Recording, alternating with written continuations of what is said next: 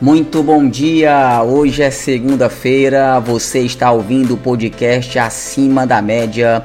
Eu sou Daniel Carvalho e você sabe, toda segunda, bem cedinho, um conteúdo para abençoar a sua vida, te motivar e, claro, dar aquele velho, bom e barato puxão de orelha. Quero lembrá-los que nessa quarta-feira, dia 9, estarei realizando uma super live no meu Instagram a partir das 21 horas, onde estaremos falando sobre propósito profissional. Não perca essa super oportunidade. Vai lá e segue Daniel Carvalho Teixeira no Instagram.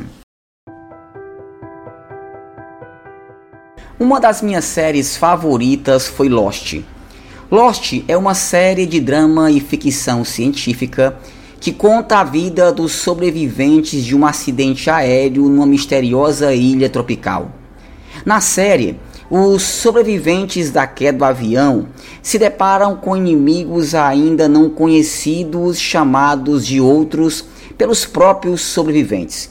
Agora, tudo que de ruim acontecia na ilha, a culpa era dos outros saindo da ficção e vindo para a realidade, percebemos a mesma situação no cotidiano de muitas pessoas.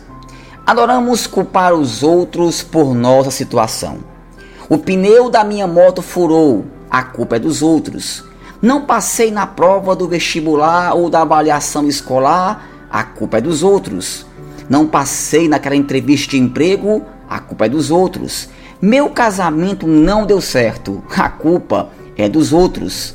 Não me dou bem em nenhum relacionamento, a culpa é dos outros. Sabe o que eu penso a respeito disso?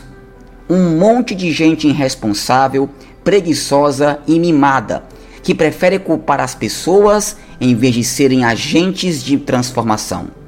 Até gente com conhecimento, capacidade, força e talento, mas que não movem uma palha para dar um basta nesse mimimi doentio.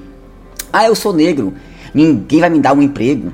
Ah, eu sou nordestino, ninguém vai me dar oportunidade. Ah, eu sou mulher, sou baixo, alto, magro, gordo, deficiente, um monte de estereótipos criados para se vitimizar.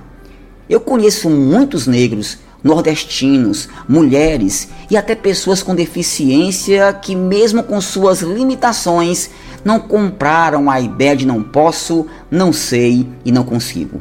Ao contrário, souberam transformar suas fraquezas e limitações em trampolins para uma vida de sucesso e realização.